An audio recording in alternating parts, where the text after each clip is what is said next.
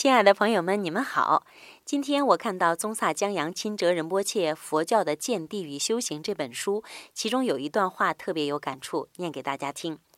书上说，有时候我们为了非常肤浅、非常情绪化的理由来修行佛法，我们在演讲厅见到某位老师感到心血来潮，或是念了几本有趣的书，似乎证实了自己原先的想法，把这些头脑简单的原因当成修行动机，然后就把虔诚心丢在任何出现的人或事物上面。也许我们有很多问题，也曾经听人家说过佛法能解决这些问题。可能佛法的确是这样的，但也只有一阵子